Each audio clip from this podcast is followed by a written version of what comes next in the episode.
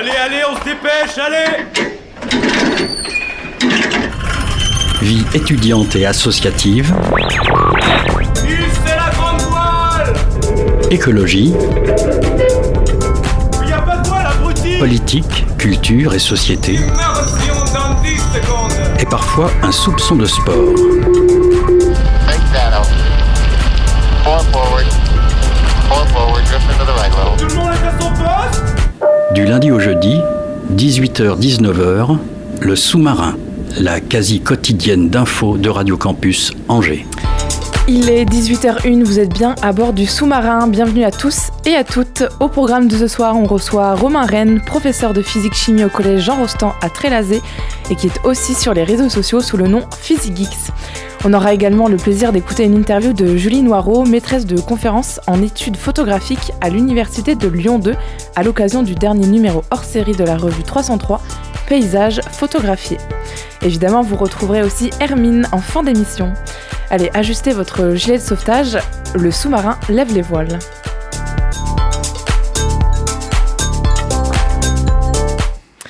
Avec moi dans les studios, j'accueille Romain Rennes, professeur de physique-chimie au collège Jean Rostand et détenteur du compte Insta PhysiGeeks. Bonsoir. Bonsoir. Alors, tu as aussi une chaîne YouTube et un compte TikTok, TikTok pardon, avec des centaines de milliers euh, d'abonnés. Euh, Ouais, comme- ça- Centaines de milliers, peut-être pas, mais des dizaines de milliers, on- ouais, ce sera plus C'est raisonnable. déjà, c'est déjà pas C'est mal. déjà bien. Combiné, ça fait des centaines. Ouais, combiné, ouais. C'est peut-être Euh, les mêmes. Hein. Peut-être les mêmes, ouais. Comment euh, t'es venue l'idée de te mettre sur les réseaux sociaux? Et ben, j'avais juste envie de, j'avais juste envie de m'amuser en fait, un, besoin euh, créatif. euh, j'avais envie de, de faire des trucs. Avant, je faisais de la musique et puis, euh, puis en fait, j'ai dû arrêter pour des raisons. Bah, je suis devenu papa en fait, hein, tout simplement. Et donc pas de temps. Et puis en fait, j'ai voulu créer autrement. Et puis, puis voilà, j'ai toujours envie de faire rire et d'apprendre des choses. Donc c'est un peu mon credo. C'était quoi euh, ton but premier quand tu t'es lancé euh, sur les réseaux sociaux? Ah, mon but premier, c'était de m'amuser. euh, avant, en fait, au départ, je faisais des- plutôt des petits sketchs sur les relations prof-élève. Et, et petit à petit, en fait, j'ai commencé à, prendre ce que je mettais sur ma chaîne YouTube, c'est-à-dire des choses qui sont plus pédagogiques, avait entrecoupé de sketchs, et puis les ramener, donc amener plutôt le côté pédagogique. Et, mais je fais toujours aussi des, des petits sketchs sur les interactions prof-élève. Alors, est-ce que t'es devenu le plus célèbre euh, des profs de physique-chimie à Trélazé euh, et Euh, Angers? Alors, à, à Angers, je sais pas, à Trélazé, euh, dans le collège, oui, ça, ça, c'est sûr, ça. Et on te reconnaît euh, dans la rue peut-être parfois? Non, euh, pas trop. Pas les euh, élèves pas, pas trop. Bah, les élèves, euh, ils me connaissent forcément parce qu'ils m'ont en cours, donc Oui. Donc, euh, vaut mieux qu'ils me reconnaissent, même s'ils baissent la tête quand ils me croisent. Mais ça, c'est un autre problème, c'est qu'on n'aime pas croiser ses profs en dehors du, du collège. Euh, dans la rue, euh, peut-être il y a personne qui est trop venu me voir. Après, euh, voilà, j'étais à une convention il y a, il y a le week-end, euh, il y a deux, il y a deux week-ends là, et puis effectivement, il y a des gens qui sont venus me voir, euh, qui m'ont reconnu. Alors, je suppose que t'es devenu un, un vrai pro des réseaux sociaux, en tout cas en partie, et que euh, bah, tu dois maîtriser l'algorithme. euh, à Alors, les, fond. euh, les hashtags, l'algorithme, non, pas forcément. Je- Il y a des trucs, je sais toujours pas le mystère, je sais toujours pas ce qui marche sur TikTok, je sais toujours pas ce qui marche sur Instagram.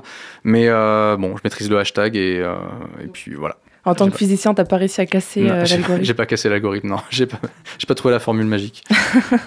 Euh, Est-ce que le, le- le relationnel a un peu évolué, changé euh, avec les élèves maintenant que tu es sur. Ça fait plus d'un an, de presque. Ça fait un an et demi que je suis Ouais. sur les réseaux, effectivement, ouais.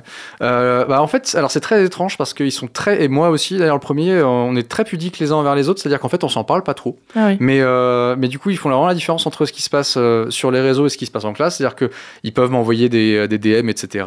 On discute souvent, je discute beaucoup avec les élèves sur les réseaux, en tout bien, tout honneur, euh, via les DM, etc. Et en fait, en classe, ils m'en parlent pas trop. Et c'est pas quelque chose que tu expliques au début d'année, par exemple, quand tu as une nouvelle classe, euh, Alors, pour poser un peu les barrières, parce qu'il y a forcément des barrières. Non, j'ai pas, j'ai pas besoin en fait parce que ça se fait, ça se fait tout seul en fait. Il y a pas de, ils savent bien qu'en classe, bah, je pose mon cadre de classe en tant que professeur et, euh, et en fait les réseaux, euh, non non, ça, des fois ils m'en parlent, ils me disent ah j'ai bien aimé la dernière vidéo ou alors euh, ça c'était cool etc. Mais moi je fais pas de pub non plus pour mes réseaux parce Oui. que voilà. Comment ils te. Tu sais comment un peu ils t'ont découvert, un peu par hasard ou, euh, Ah bah ça c'est la magie de l'algorithme TikTok en fait. Euh, C'est-à-dire que euh, je pense que c'est basé sur la localité et quand j'ai Mm. commencé à me lancer sur TikTok, euh, et j'ai fini dans l'heure pour toi. Mais c'est comme ça que ça a commencé euh, Mm. avec le bouche à oreille tout ça. Et, et alors le relationnel avec les professeurs, comment est-ce que ça se passe? Est-ce qu'il y a une, une perception euh, une- Comment ils perçoivent Bon, euh? la plupart de mes collègues, alors soit ils suivent un peu ce que je fais, euh, mais des fois ils me disent pas trop, mais ils sont abonnés à mon compte aussi, je le sais. et et dans le, on va dire dans le pire des cas, ça les indiffère. Donc Mm. donc voilà, j'ai pas, j'ai une équipe bienveillante autour de moi, donc voilà. Au, Au pire, ça, ils s'en fichent. Au mieux, ils me soutiennent. Et c'est pareil pour l'administration du collège Il n'y a pas eu de soucis majeurs euh Je je sais même pas s'ils sont au courant. On n'en a jamais discuté, euh, Mm. figure-toi, parce que euh, j'ai jamais eu d'écho. Voilà. Donc, euh, alors, ce serait bien les seuls du collège à pas savoir que je suis sur les réseaux sociaux, parce que tout le monde, et les parents y compris, euh, le savent. Mais non, j'ai pas eu d'écho de, de ma de mon administration. On n'a jamais fait de reproches, même tu parles des parents par rapport à ces Non, en général, j'ai pas mal de parents qui, qui me suivent parce que j'essaie quand même de, j'essaie de faire des choses qui sont quand même relativement politiquement correctes. Je déborde pas du cadre. Je sais que je suis vu par euh, un public de jeunes, par leurs parents. Donc en général, non, non, je- j'essaie de rester quand même euh, poli et tout ça. Qu'est- Qu'est-ce que tu penses que les réseaux sociaux t'ont apporté en tant que professeur? Alors en tant que professeur, les réseaux sociaux m'ont bah, permis de me diversifier un peu, euh, bah, de mettre plusieurs cordes à mon arc. Euh, déjà au départ, j'étais sur Instagram pour, euh, pour voir les autres collègues pour m'inspirer, pour échanger avec eux sur une nouvelle pédagogie.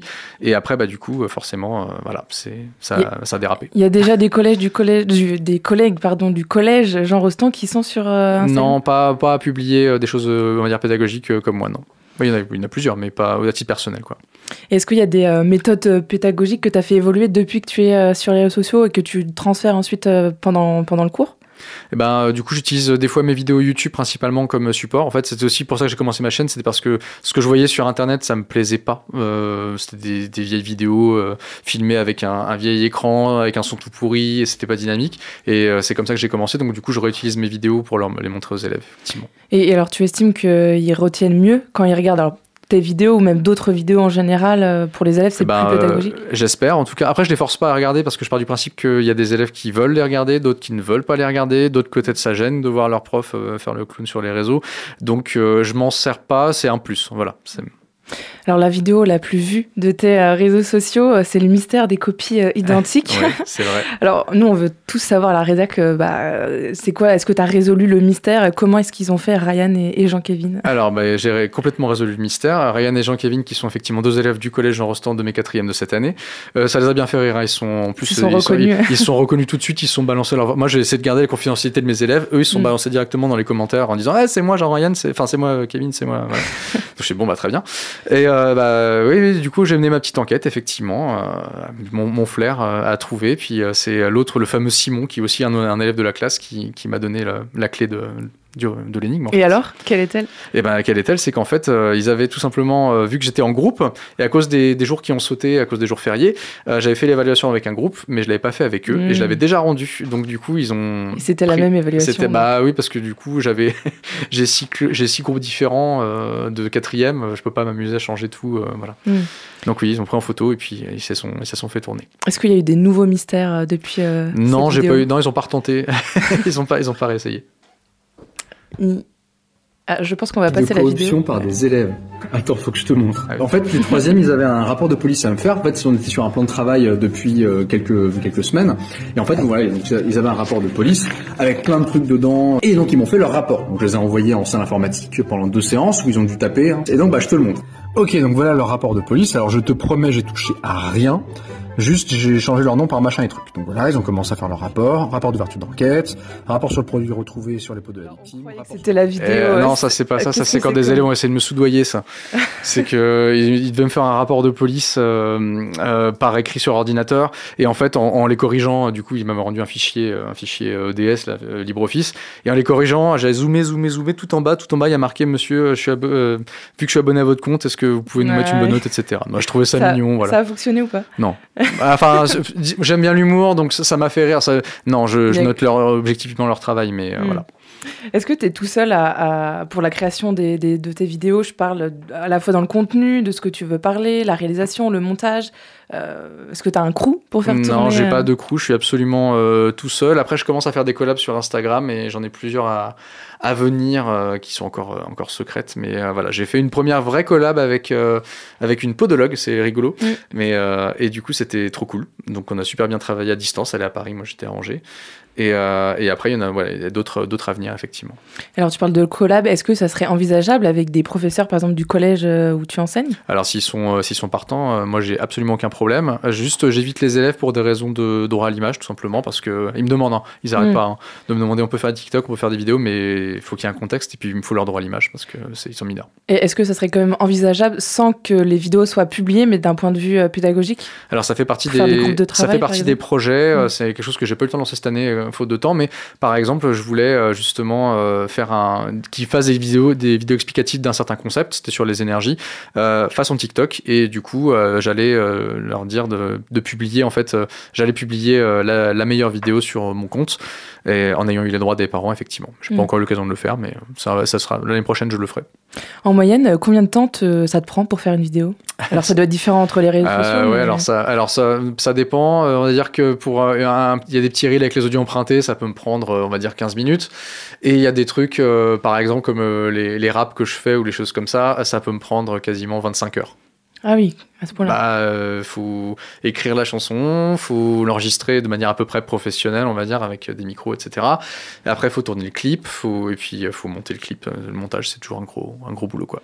Et tu avais déjà des notions dans cet univers un peu numérique euh, Alors, Les réseaux sociaux, tu as, commencé un peu tout seul Alors euh, j'ai commencé tout seul. Je faisais de la musique avant, ça c'est important parce que ça m'a permis d'apprivoiser les, d'apprivoiser pardon les logiciels de montage euh, Mm.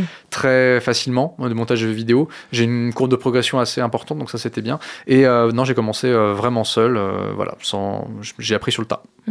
J'avoue que ça fait un petit moment maintenant que j'ai quitté euh, le collège et ça fait longtemps que j'ai pas fait de physique-chimie. En plus, c'était pas trop mon fort, je dois l'avouer. Les tout, tout le monde me le dit hein. quand je croise quelqu'un. J'étais prof de physique chimie. Ah ouais, ah ouais, moi j'aimais pas ça euh, au collège. Bah oui. alors, bah, ça me fait penser à une, une question d'ailleurs avant de poser l'autre. Est-ce que tu arrives un peu à rendre entre guillemets sexy cette matière et à donner envie aux élèves d'apprendre euh, la physique-chimie Bah, j'essaye en classe de, de les rendre- de les intéresser effectivement. Alors j'ai pas la prétention de- d'y arriver à chaque fois, ça c'est sûr. hein. donc euh, j'essaie de faire ce que je peux. Il y a des fois aussi, il y a des jours où on est dedans, d'autres on n'est pas dedans.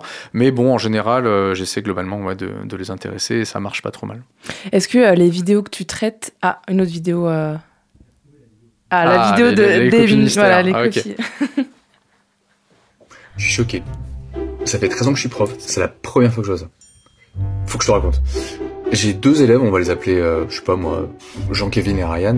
Bref, c'est bon deux gars qui sont pas forcément très travailleurs. Hein. Quand ils ont leur cahier, c'est oulala miracle. Et du coup, ils ont fait leur évaluation. Moi, un petit peu suspicieux, tu vois, euh, j'en mets un devant, euh, un au fond. et je leur dis, bah allez-y, faites votre évaluation, il n'y a pas de souci. Vous me la rendez quand vous êtes prêts. Voilà Jean-Kevin qui, au bout de 15 minutes, alors qu'en général il faut 20-25 minutes pour la faire, qui me dit, monsieur, j'ai fini. Je dis bon bah ok vas-y fais voir. Et voilà que euh, Jean-Kévin il me sort sa copie. euh, pas mal du tout en fait, vraiment pas mal quoi. Genre euh, il y a une deux erreurs quoi, mais par rapport à ce qu'il a modélisé, nickel quoi. Un petit peu plus tard, il y a Brian là qui, me dit moi aussi j'ai fini. Je dis ok bah très bien. Je regarde sa copie et bah pareil, pas mal du tout quoi. Puis je commence à lire dans le détail un petit peu et je vois deux phrases identiques trois phrases identiques, les mêmes schémas, en haut, en bas. Je me dis, attends, mais c'est louche ça. Comment ils ont fait? Ils ont pas pu tricher, je veux dire, ils étaient, euh, bah, là, la classe, ils étaient pas très nombreux, donc euh, bon, j'aurais pu, pas pu sortir le téléphone, j'aurais dû les voir, quoi. Et, euh, et non, mais vraiment, deux copies identiques. Attends, je te montre. Voilà, donc il y a deux phrases au milieu là qui sont identiques, les schémas sont identiques, les légendes sont identiques. Bon, ils Est-ce sont que- plantés au même Est-ce endroit. qu'on a le droit de savoir aussi, les- pas la note qu'ils ont reçue ou pas euh, Alors c'était en compétence et en fait ce que j'ai fait, et ça c'était dans la deuxième partie en fait, euh, où j'ai, je, leur ai, je leur ai juste changé l'évaluation, je leur ai dit bah vous la refaites avec vos vraies capacités quoi. Mm. Et euh, bon bah c'était pas terrible, on va être honnête. Par contre je tiens à préciser que Jean-Kévin n'a toujours pas son cahier, on est au mois de mai, hein. Euh, Ah, c'est toujours J'espère qu'il compliqué. écoute, il a peut-être. Euh, euh, peut-être. Est-ce que les, les sujets que tu traites dans tes vidéos, c'est euh, des sujets qui sont au programme pour les collégiens euh, Alors ouais, j'axe principalement mes, euh, mes vidéos pédagogiques, on va dire, sur le programme de, sur le programme de tout le collège, ouais, 5e, 4e, 3e. J'ai beaucoup de lycéens qui me demandent de faire du lycée, mais pour l'instant, je privilégie euh, bah, mes élèves que j'ai en cours, et puis après, je bifurquerai peut-être vers le lycée. Euh, J'ai l'impression que tu fais pas euh, que des vidéos justement sur des, euh, des sujets très physique-chimie, mais il y a aussi des choses sur la vie du collège. Bah, on vient de le voir avec, enfin de l'écouter, Ouais. avec euh, les copies. C'est aussi c'est quelque chose que tu voulais ramener, enfin pas faire que des cours. Ah, c'était tourner, bah, des- tourner en dérision le métier de prof, tout simplement, faire de l'humour dessus pour dédramatiser plein de choses. C'est juste pour, pour faire rire. C'est un, un terreau, on va dire, très fertile et quasiment bah, inépuisable. De, de, de- c'est très universel comme thème. Donc oui, si j'ai des, des, des choses de rigolotes avec les élèves, j'aime bien en général les, euh, les faire partager ou même avec les collègues. euh, Mm. Voilà. Qu'est- Qu'est-ce que tu retiens après un an et demi euh, sur les réseaux? Euh, je retiens surtout que c'est une aventure qui est très cool. Euh, J'allais dire c'était non, elle n'est pas finie, hein, loin de là. Euh, que ça m'a permis d'ouvrir des portes assez sympathiques. Bah déjà là je suis là, donc ça c'est cool. Il y a deux semaines j'étais invité à une convention, une convention geek sur Star Wars, Star Trek et, et Stargate, et j'ai pu interviewer des gens très très cool, dont un certain Michel Chevalet. Je sais pas si vous voyez, c'est un très grand. alors, tout le monde, alors, Roger me dit non. Alors Michel Chevalet qui c'est? Dans quand moi j'étais jeune. C'était euh, le c'était le- l'ancêtre de Jamie, on va dire, le Jamie de C'est pas sorcier. C'est-à-dire que c'était le monsieur euh, fusée euh, de Ariane. À chaque déco- décollage de fusée Ariane, il était sur TF1 en train d'expliquer avec des maquettes comment ça fonctionne, voilà, comment ça marche, c'est un peu son credo. Et voilà, donc c'est un monsieur qui a 80 ans maintenant, mais c'était littéralement une de mes idoles de jeunesse. Et puis bah grâce à ça, j'ai comme j'ai pu l'interviewer et passer à faire un plateau avec lui il y a deux semaines. Est-ce que tu aimerais un peu euh, réitérer ça euh, sur le même modèle que Jamie et monsieur Euh, ouais, alors j'ai pas, ouais, j'ai, pas la prétention parce que déjà Jamie est encore là, hein, il est très Oui. très actif sur les réseaux, dans, avec Épicurieux et je le suis avec plaisir. Euh, non, j'aimerais, bah, j'aimerais, pas, je veux pas faire une copie de Jamie parce que évidemment c'est pas l'objectif, même si c'est lui qui a bercé mon enfance clairement. Non non, j'ai envie d'apporter un petit peu ma patte et puis bah en même temps plus on a de, on va dire de sources d'informations avec, avec des, des moyens de diffusion différents, des comment dire des formats différents, c'est peut-être aussi plus intéressant quoi. Est-ce que tu aimerais une collaboration peut-être avec Jamie Euh, J'en rêverais, oui, bien sûr. Ouais. Mais il a déjà deux profs de chimie avec lui. hein. Il a Team THC et puis Monsieur Le Chat. Donc, euh, euh, non, pas Team THC, pardon. Il a Monsieur Le Chat avec lui. Donc, euh, voilà. C'est quoi les projets là pour euh, les semaines à venir pour, euh, Ah, bonne question. On va déjà finir mon année en tant que prof. Ça, c'est, Ouais. ça- c'est pas la période la plus, on va dire, où je vais être le plus créatif. Euh, non, non, on va dire, euh, on va- au niveau créatif, je suis sur une chanson là. euh, j'avais un, j'ai fait une- un rap sur l'histoire de l'atome qui avait bien, bien fonctionné. Euh, et du coup, je suis en train d'écrire la, la deuxième partie, la suite. Euh, Elle est quasiment finie d'écrire. Après, il faut que je trouve le temps de l'enregistrer, tout ça. Mais voilà, ça, va être, ça va être le gros projet de fin d'année. Après, j'ai plusieurs collabs avec d'autres euh, Instagrammeurs qui vont arriver. Euh, des assez gros Instagrammeurs aussi. Et du coup, euh, bah, je ne vais pas en dire trop parce que je peux pas dire qui c'est. C'est pas encore fait, mais c'est en cours. Voilà. Ok, et bah, très bien, ce sera la surprise dans les prochaines semaines. Merci beaucoup Romain Eh ben, Rennes. merci de votre Et invitation. euh, bah, on se retrouve très vite sur les réseaux, donc Insta, TikTok et YouTube. Et Facebook maintenant, Facebook. nouvellement Facebook. Ah, ouais. C'est nouveau. Ah bah, c'est nouveau, super. ouais. Euh, avec le nom de PhysiGeeks. Merci Voilà. beaucoup. Merci beaucoup. Et on va se laisser euh, quelques minutes en musique.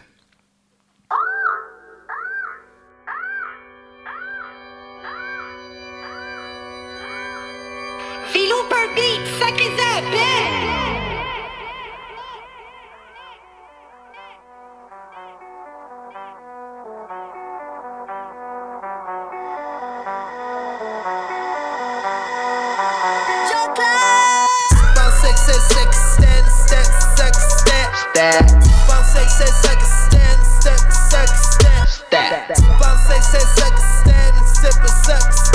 step.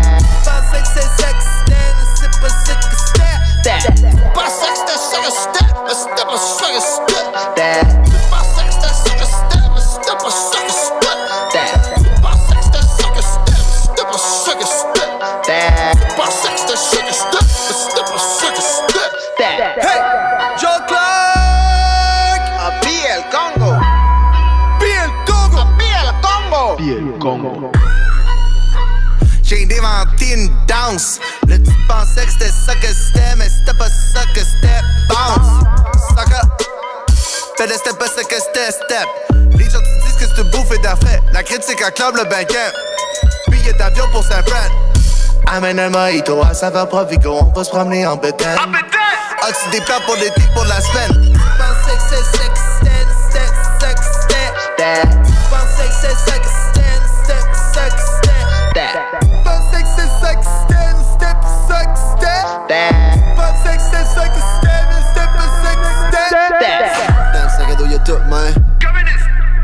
Mon boy, c'est basic. 10 digits, livre le 7 chez nous, man. Bon business. Chez le voisin, y'a tout le monde. L'herbe est toujours plus verte chez le voisin. Chez le voisin, y'a tout le monde. L'herbe est toujours plus verte chez le voisin. Fais-moi du pain, bébé, fais-les maisons. Fais-les goûter, y'a puis mettre du gluten. Fais-les doubler, y'a puis mettre des mitaines. Bébé, fais-les tripler, puis j'appelle ça du bread.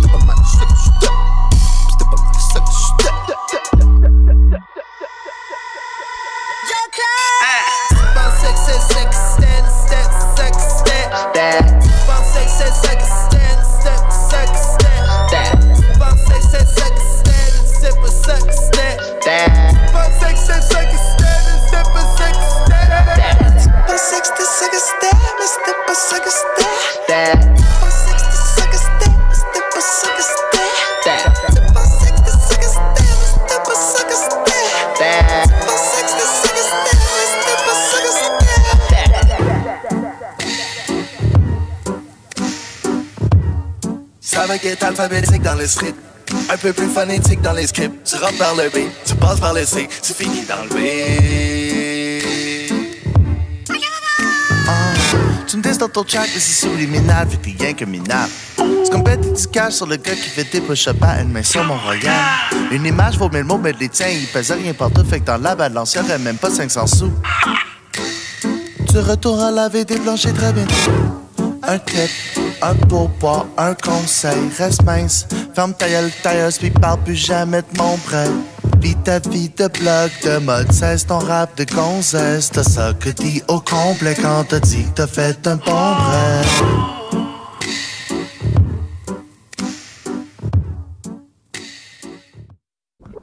Il est 18h24, vous êtes toujours à bord du sous-marin. On vient d'écouter un groupe de rap québécois à la claire ensemble et leur son Saxétait. Alors je sais pas si j'ai très bien pronon- prononcé. C'est Hugo, notre coordinateur éditorial, qui a voulu absolument mettre euh, ce son. J'espère que vous avez bien kiffé. Ça fait maintenant une dizaine d'années euh, que le groupe est actif et ils font une fureur au Québec.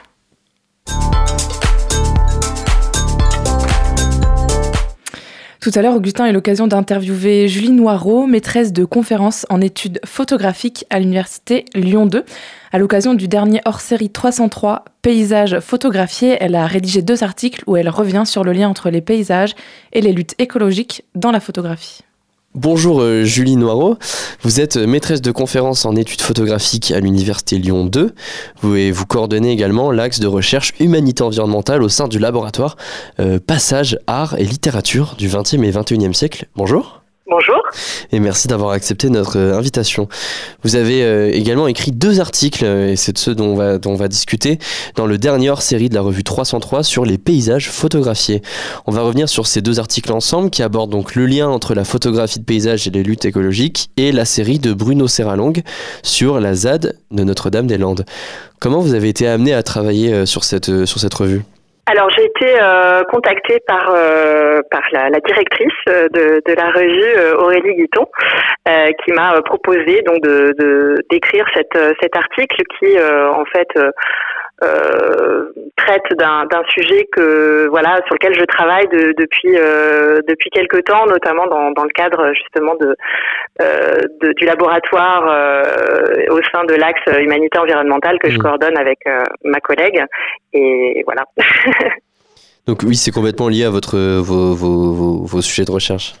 Oui, tout à fait. Et aussi euh, une bonne part de mon enseignement puisque je euh, je, propose depuis euh, depuis quelques années un, séminaire sur la question du, paysage dans la photographie contemporaine. Donc c'est une question qui m'intéresse beaucoup. Comment vous avez pensé ces deux articles pour garantir une cohérence globale avec le hors-série et avec les autres auteurs de, la, de la revue 303 de, cette, de ce hors-série? Alors, j'avais pas forcément connaissance des autres articles euh, de la revue. Euh, en revanche, euh, j'avais donc une voilà une une demande de la part euh, de, de la rédaction de vraiment d'articuler euh, sur la question du paysage critique euh, et de la question écologique dans la photographie documentaire.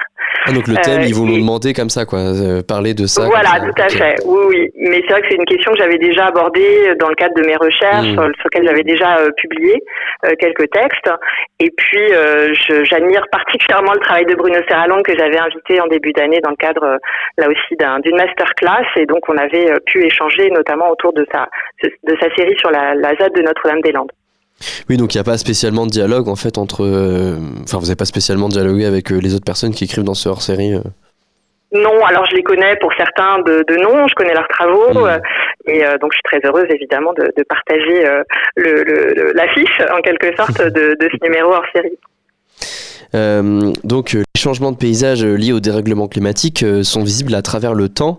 Notre euh, perception des changements est, surtout liée aux, variations rapides. Donc, or, le dérèglement climatique change nos paysages, mais un peu comme une lame de fond. C'est assez progressif.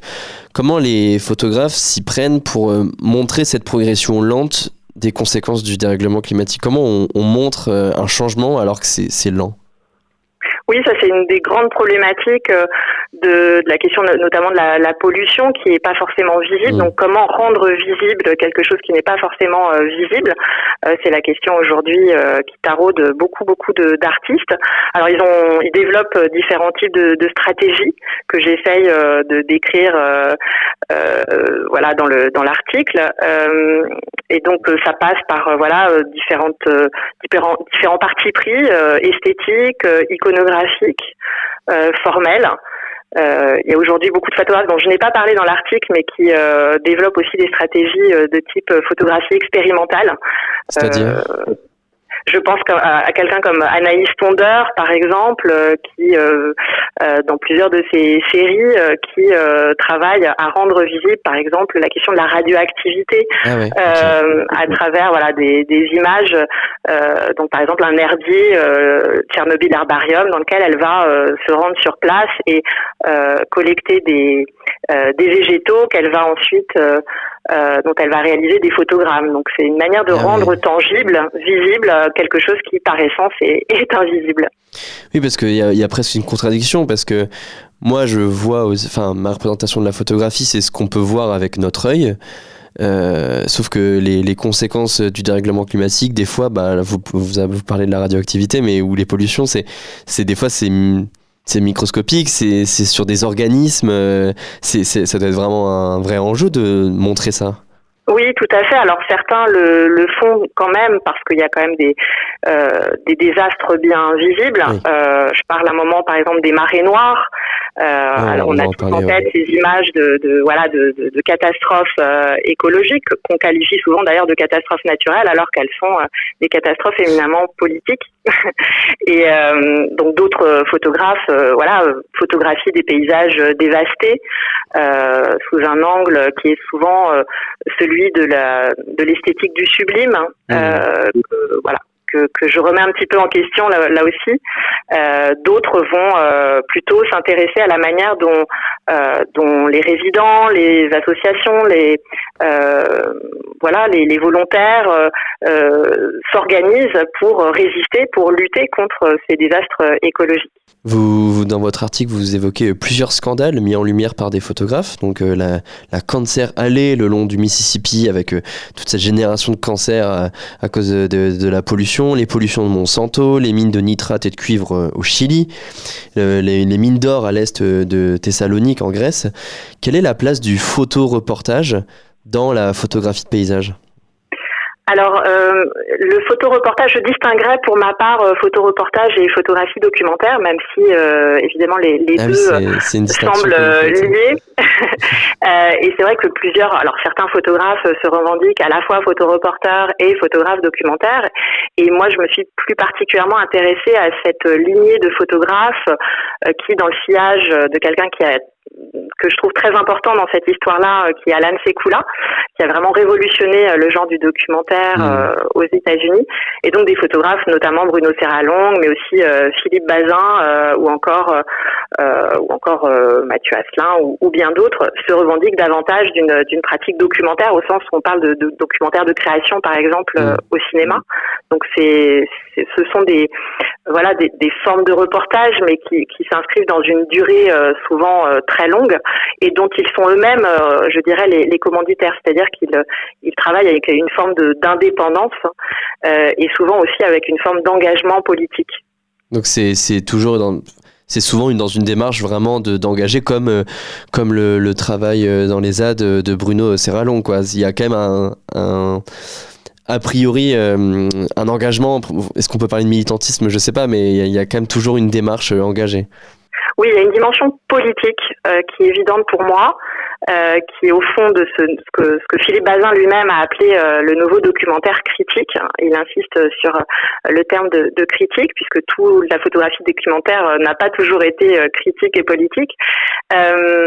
Et alors, vous parlez, vous distinguez justement engagement, militantisme. Moi, je, je ferai une différence effectivement entre les deux. Il y aura même un troisième terme. Euh, on pourrait parler aussi de responsabilité. Bon, ce serait un, un travail de définition euh, à faire. Mais De je pense que responsabilité de la photographie, de l'art par exemple ou, voilà, euh, de, de, de l'art, de l'art et des artistes.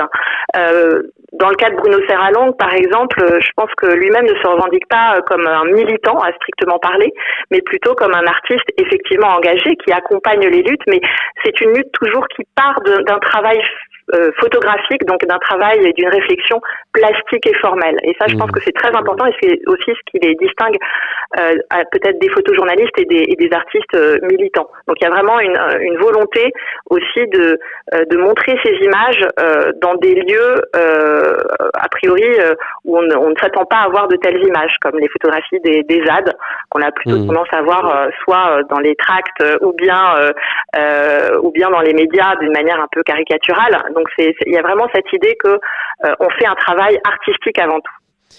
Euh, comme vous l'expliquez dans, votre article, il y a eu un, basculement dans les photographies euh, présentées euh, de, paysages. On est passé de, photos un peu idéalisées, voilà, de la grande Amérique, de la grande nature américaine, des réserves, etc., des paysages fantasmés, vers des paysages urbains détériorisés par l'homme et l'industrie. Donc, vous citez plusieurs photographes comme Robert Adams, Richard Misrak, euh, Mitch Epstein. Ils montrent presque de façon brute les détériorations et les destructions de l'homme sur la nature. Comment ils, comment, on se, comment ils ont fait, comment on, fait pour transformer le béton et le milieu urbain en objet de photographie et, développer un discours intéressant? Alors, euh, ça passe par euh, un travail là encore euh, formel très important. Euh, Formel, ça fait plusieurs fois que vous dites le mot formel. C'est que- quelle Oui. définition vous donneriez de, de c'est l'attention portée à la, à la forme photographique elle-même, c'est-à-dire à, Ah oui, à la question du format, du, du Mm. cadre, euh, dont des choix en fait euh, esthétiques, euh, mais qui sont jamais, euh, je dirais, euh, euh, euh, qui sont toujours au service du sujet qu'on porte. Mm. C'est-à-dire, ce sont pas des, des choix gratuits, mais qui euh, viennent accompagner et traduire euh, plastiquement euh, un discours. Euh, donc, euh, on est effectivement passé euh, d'un paysage préservé à un paysage, à la, représentation d'un paysage altéré, mais me semble-t-il cette, dialectique entre image, enfin paysage préservé, idéalisé, fantasmé et paysage ravagé, on la retrouve encore aujourd'hui. Euh, là, vous avez cité des photographes euh, du 19e, début du 20e siècle, Mm. mais on peut penser par exemple sur l'idée du paysage préservé, euh, euh, quelqu'un comme euh, comme euh, Sebastião Salgado, un, un photographe brésilien euh, très connu, euh, qui a notamment réalisé une série euh, qui a connu un très grand succès, qui s'appelle Genesis, qui a fait l'objet aussi d'une publication, euh, et qui continue de photographier justement ces cette euh, idée d'une nature sauvage préservée Mmh. euh, euh, des méfaits de, de l'homme qui, euh, à, mon sens, reste en partie encore mythique. Euh, une série qui a été d'ailleurs euh, l'objet de, de polémiques puisque euh, pour réaliser ce, ce travail qu'il a réalisé pendant plusieurs années, il a été euh, notamment financé par un, un géant minier, donc ce qui pose Ouais, évidemment euh, question. Après, comment rendre euh, ces paysages bétonnés, urbains, sur, sururbains On est un- dans les années 70, au moment où ces photographes euh, commencent à s'intéresser à, à déconstruire aussi cette idée du paysage sublime, euh, qui est aussi euh, liée à quelque chose qui a été très important dans la culture américaine, qui est l'idée de wilderness, de, de nature Mmh. sauvage, hein, qui a vraiment joué un rôle ouais, important. Voilà, euh, l'idée d'un espace naturel, sauvage, euh, à préserver. Euh, donc ça passe aussi, là encore, hein, par un changement d'esthétique, où on passe d'une esthétique, disons, sublime, très liée à, l'histoire de la peinture, à une esthétique vraiment de type topographique, au sens de descriptif, en apparence détaché, mais qui reste effectivement euh, attaché à des questions, là aussi, plastiques très importantes. Je pense au, au travail de Lewis Balls, par exemple, qui est un travail euh, Mm. magnifique euh, avec un, un choix, un choix de cadrage, avec des photographies euh, très frontales euh, qui euh, paradoxalement apparaissent très belles, mais on n'est pas dans le même type de beauté que la beauté euh, des paysages de Ansel Adams, par exemple, Mm. réalisés euh, plusieurs années auparavant. Comme on, a un peu égrené ça le, long euh, pour l'instant de cette discussion, mais la photographie, elle a aussi un rôle dans la représentation culturelle de nos paysages et de la nature. C'est-à-dire que, enfin, c'est pas du tout que la photographie, c'est aussi, euh, je sais pas, le, cinéma, euh, la télé. Euh, de, c'est quoi en fait la nature? Qu'est-ce que quand on pense nature, on imagine quoi? Mais en fait, cette nature qu'on imagine, on peut la croire naturelle, mais quoi qu'il arrive, elle a une forte empreinte anthropique. Est- Oui, est- l'idée est- même de nature, hein, c'est ce qu'a montré l'anthropologue euh, Philippe Descola, hein, l'idée même de nature est, est culturelle en fait. Mm. Euh, et que le, et, et elle est très liée à, à notre culture euh, occidentale. Euh, donc cette euh, cette idée de nature euh, et, et je rajouterais euh, l'idée même de, de paysage. hein. Le Oui. paysage euh, n'est pas naturel. hein. Le paysage est avant tout culturel. Là, il y a beaucoup de, de chercheurs, d'historiens euh, qui ont de philosophes, hein, euh, euh, Dan Coquelin, Alain Roger, euh, en passant par Augustin Barque, qui ont qui ont montré comment le paysage s'était inventé euh, et était toujours construit euh, historiquement euh, et, et né, euh, a pris vraiment un essor au XVe siècle, en lien aussi avec euh, l'essor de l'esthétique et de, du tableau de paysage. Donc, est aussi lié à l'idée de la de la représentation. Donc en fait, euh, la, la- la- toute représentation, euh, même on remonte au tableau, euh, ça nous formate aussi dans notre manière de voir euh, la nature. C'est hyper intéressant. Oui, oui, tout à fait. On est, on, on est euh, construit donc notre vision, notre perception euh, de la nature elle-même, euh, elle, elle hérite hein, de tout un, de toute une, une culture. Et dans différentes cultures, la notion même de paysage, bah, elle, est, elle est différente par exemple en, Chine, qui est bien plus ancienne. Euh, notre notion de paysage, elle, euh, elle est plutôt récente, hein, elle, est, elle, est, elle, naît avec la modernité. Donc Mm. évidemment, on, on, on est lié à toute cette culture euh, photographique, euh, cinématographique, euh, mais télévisuelle, mais aussi avant cela, évidemment, picturale. Dans la, dans la photographie de paysage, euh, il y a aussi un aspect important, c'est l'aspect de, sidération. Euh, comme on a pu en parler euh, tout à l'heure de ce mouvement qui met en, qui met en avant la sururbanisation, le, béton, les, les, les, photos de, je sais pas, d'oiseaux dans des marées, noires qu'on a tous vues, qui sont hyper badantes. Euh, ce, vouloir euh, sidérer, euh, choquer en fait, euh, générer un choc par, une photographie, est-ce que ça a un vrai impact sur la, prise de conscience écologique en fait, ce, ce- ce- cette méthode de, de, de prise de conscience? Alors moi, c'est une idée que j'essaye de déconstruire justement. C'est vrai qu'on associe souvent l'idée de prise de conscience ou d'éveil écologique euh, à euh, certaines images, certaines images qui auraient euh, comme la, la capacité euh, de nous réveiller.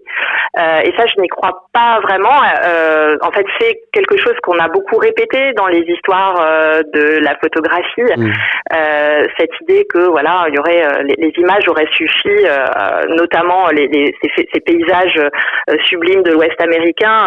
Euh, il y a toute une, une, une histoire un peu mythologique qui raconte qu'elles auraient euh, contribué euh, à, à, à faire prendre conscience aux législateurs de, bah, de de créer donc ces parcs naturels, Mmh. notamment de Yosemite ou de Yellowstone, pour pour les pour les sauvegarder. Euh, et là, je me suis beaucoup appuyée sur les travaux, notamment de l'historien de la photographie François Bonnet, qui a, a déconstruit des- euh, lui aussi cette, cette idée que euh, finalement euh, euh, l'image suffirait euh, à elle seule à, à, à susciter cette prise de conscience euh, et que en réalité la photographie elle est toujours elle, elle, elle n'est jamais seule en fait Mm. elle est toujours accompagnée de, de discours euh, qu'ils soient explicites ou, ou implicites. J'ai l'impression que c'est quelque chose qui est de plus en plus réfléchi et pensé dans l'art, bon, peut-être pas récemment, mais de placer l'œuvre dans son contexte et de l'importance du texte que pas tout le monde lit à côté d'une photo, d'une peinture ou quoi que ce soit. Enfin, ça n'a rien à voir, mais je pense par exemple quand on expose des œuvres de Picasso et voilà remettre dans le contexte que bah, c'est des femmes qui l'a violenté lui-même, etc. Euh, Est-ce que c'est pour euh, le travail de, hum, prise de conscience écologique, de- de- d'expliquer euh, par la photo, est-ce que c'est il faut mettre plus en avant ça, le, le- le- le- les textes et bien expliquer la démarche et euh, comprendre ce qu'on voit par la photo, ou alors c'est aussi important de de pas tout expliquer en fait et de laisser la photo parler d'elle-même? C'est une très bonne question. Je pense que le, euh, l'articulation entre texte et image euh, est, très importante et justement c'est une des, une des spécificités aussi de cette photographie dite documentaire critique. Cette idée que finalement l'image, déjà l'image toute seule, elle ne suffit pas.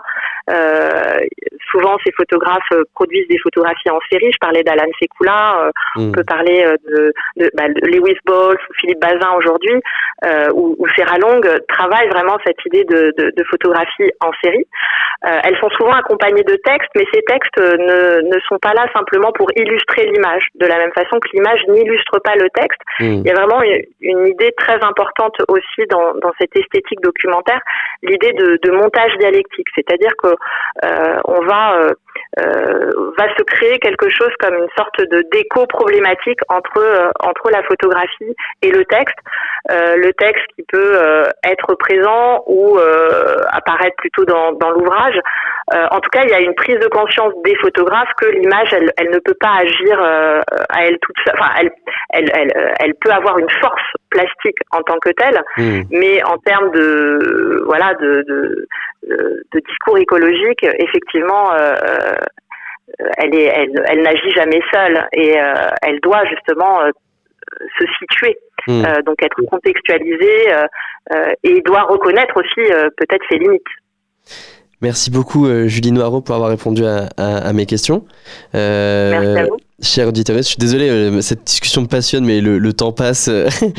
et euh, voilà. Chers auditeurs, si ce sujet vous a intéressé, vous pouvez euh, vous procurer ce hors-série sur le site internet de la revue 303, bien évidemment, ou bien chez les bons marchands de journaux. Voilà, on l'espère. Merci beaucoup. Merci. Merci à Augustin pour cette magnifique interview. Et nous, on se retrouve après une petite pause musicale, toujours avec un rap, mais cette fois-ci coréen.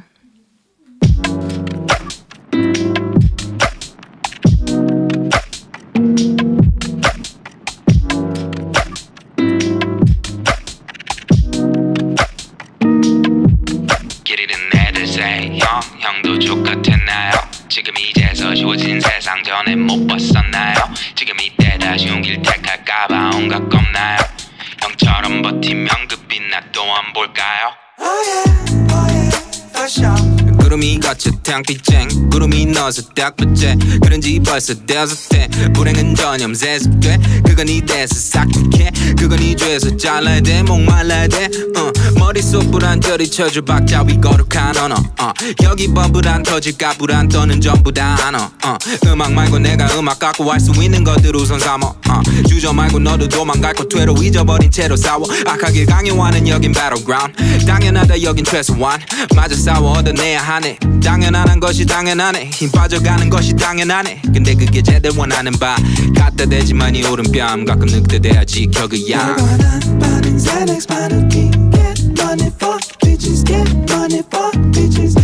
모여 모여 모여 되지 않게.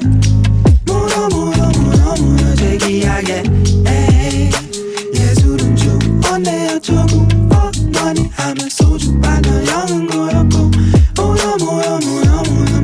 않게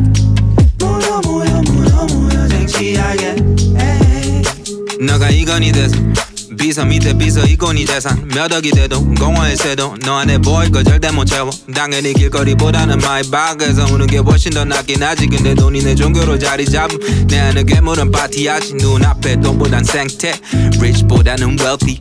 지켜야 돼 사람 냄새 bitch 조간이 셀피 팔릴 거보다는 키울 거 팔린 거보다는 잃을 거안 팔릴 거라면 아쉬운 뭐.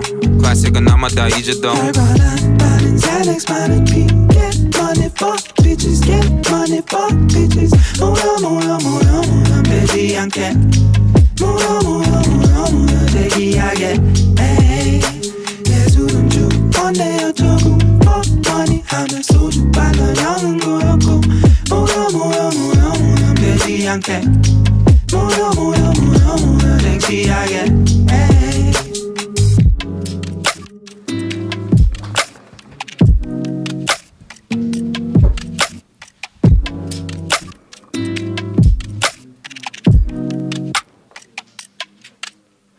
18h45, vous êtes toujours à bord du sous-marin. On vient, d'é- on vient donc d'écouter un rap coréen suggéré par Augustin cette fois. Et je dois avouer que le titre Pollutants de Waji, bah, il est bien bien cool. Merci Augustin pour cette euh, recommandation. 18h-19h, le sous-marin sur Radio Campus Angers. On termine ce Zoom avec Hermine. Salut Hermine. Salut Alice. Je suis hyper triste, c'est vraiment le dernier lundi où en fait on est ensemble. Parce qu'après nous, euh, on s'en va quoi malheureusement, c'est trop triste. Oui, c'est trop triste. Aujourd'hui, tu as voulu nous faire découvrir une personne dont la vie n'est pas ordinaire. Ce qui vous surprendra chez elle, ou plutôt ce qui fera votre admiration, c'est un prodigieux instinct de survie. Pour le découvrir, il vous faudra un peu de patience, car Sabrina ne se livre pas si facilement. Elle n'est pas réservée, mais elle est en quelque sorte pudique. Elle est surtout de ceux qui laissent au temps le soin de bâtir la confiance. Tout cela est énigmatique, Sabrina l'est aussi. Ou plutôt sa vie entière semble régie par un mystérieux instinct, une force magnétique, quelque chose qui nous dépasse, vous dira-t-elle, quelque chose qu'elle a elle-même du mal à nommer. Sabrina, ou plutôt son histoire, est une pièce de théâtre. Elle se déroule en trois actes, plein de rebondissements. D'autres actes viendront, mais ils n'ont pas encore été écrits. La pièce pourrait s'intituler Un formidable instinct de survie. Et, cette histoire comment Et cette histoire comment a-t-elle commencé? Acte 1. Sabrina a tout juste 5 jours. Enfin, c'est ce qui fut estimé lorsqu'elle fut trouvée puis recueillie par les employés d'une pouponnière. Trouvée. Pas d'autre mot que celui-ci pour désigner l'entrée en scène d'une petite fille qui ignorera toujours tout de ses origines, mais construira avec ardeur et détermination son avenir. Trouvée. Le seul indice fut une plaie sur sa peau, plutôt énigmatique. Une brûlure de cigarette peut-être, elle ne sait pas. Ce qui est certain, c'est qu'à 5 jours, Sabrina voulait vivre. 18 mois plus tard, elle traverse l'océan Indien et rejoint les côtes atlantiques où elle est adoptée, où elle est adoptée par une famille nantaise. Fin de l'acte 1 et ensuite Acte 2. Sabrina a 44 ans. Autour d'elle, beaucoup d'amis, mais aussi l'ombre de quelques deuils. Une petite cousine, un grand frère surtout. Mais lorsqu'on lui annonce qu'elle est atteinte d'un cancer, Sabrina est surprise. Surprise parce qu'elle ne s'était pas tellement posé la question de sa propre fragilité, de sa propre mort non plus d'ailleurs. Surprise aussi parce qu'elle découvre qu'elle a un corps. Jusqu'ici, elle avait toujours pu compter sur cette machine apparemment fiable, et soudain, le moteur montrait des signes de faiblesse. Des signes de faiblesse inquiétants, étranges. Cancer donc, abattement d'abord, résignation ensuite, puis Sabrina décide de passer au combat. Des mois de chimiothérapie, rémission, l'instinct de survie remporte sa deuxième victoire. Faut croire que ça ne s'arrête pas là. Entracte d'abord, parce que le troisième acte n'est pas le plus reposant. Acte 3. À peine deux ans plus tard, Sabrina, préoccupée et tentant d'oublier son corps dans une frénésie laborieuse, se réveille un beau matin avec des plaques rouges au poignet. Ça doit être de l'urticaire. Une pommade, ça va passer. Ça ne passe pas. Les taches se répandent. Une deuxième pommade, ça ne va pas du tout. S'ensuivent des jours inquiets au CHU, un obscur diagnostic, le syndrome de l'aïeul, puis un voyage en hélicoptère. Sabrina comprend bien qu'elle n'est pas une VIP, mais un cas d'urgence vital. Un syndrome très rare, très violent et généralement mortel. Elle est prise en charge par le service de réanimation spécialisé de l'hôpital Henri Mondor à Créteil. Sabrina décide de se battre encore. Quelques semaines plus tard, elle sort, vivante, non sans avoir lutté avec la mort dans un étroit et décisif corps à corps. L'instinct de survie triomphe pour la troisième fois, et Sabrina reprend sa vie animée par une seule ambition, savourer le temps qui lui est offert. Fin de l'acte 3. La salle reste quelques instants muette, puis c'est un tonnerre d'applaudissements pour ce formidable instinct de survie. Et oui, c'est magnifique. Merci beaucoup Hermine, et on a été euh, très très contente d'être avec toi tous ces lundis euh, à nos côtés. C'était un plaisir partagé. Ça fait plaisir, nous aussi. Merci beaucoup. Et le sous-marin termine tout juste sa traversée. Oui, déjà, merci à toutes et à tous de nous avoir suivis. Merci beaucoup à Margot, à la technique, Étienne à la programmation musicale et à Hugo à la rédaction en chef. Merci aussi à nos invités du soir et à Hermine, notre chroniqueuse. Nous, on se retrouve dès demain pour un nouveau sous-marin. Et bien sûr, d'ici là, n'oubliez pas, les bonnes ondes, c'est pour tout le monde. Retrouvez le sous-marin en podcast sur toutes les plateformes et sur le www.radiocampusangers.com.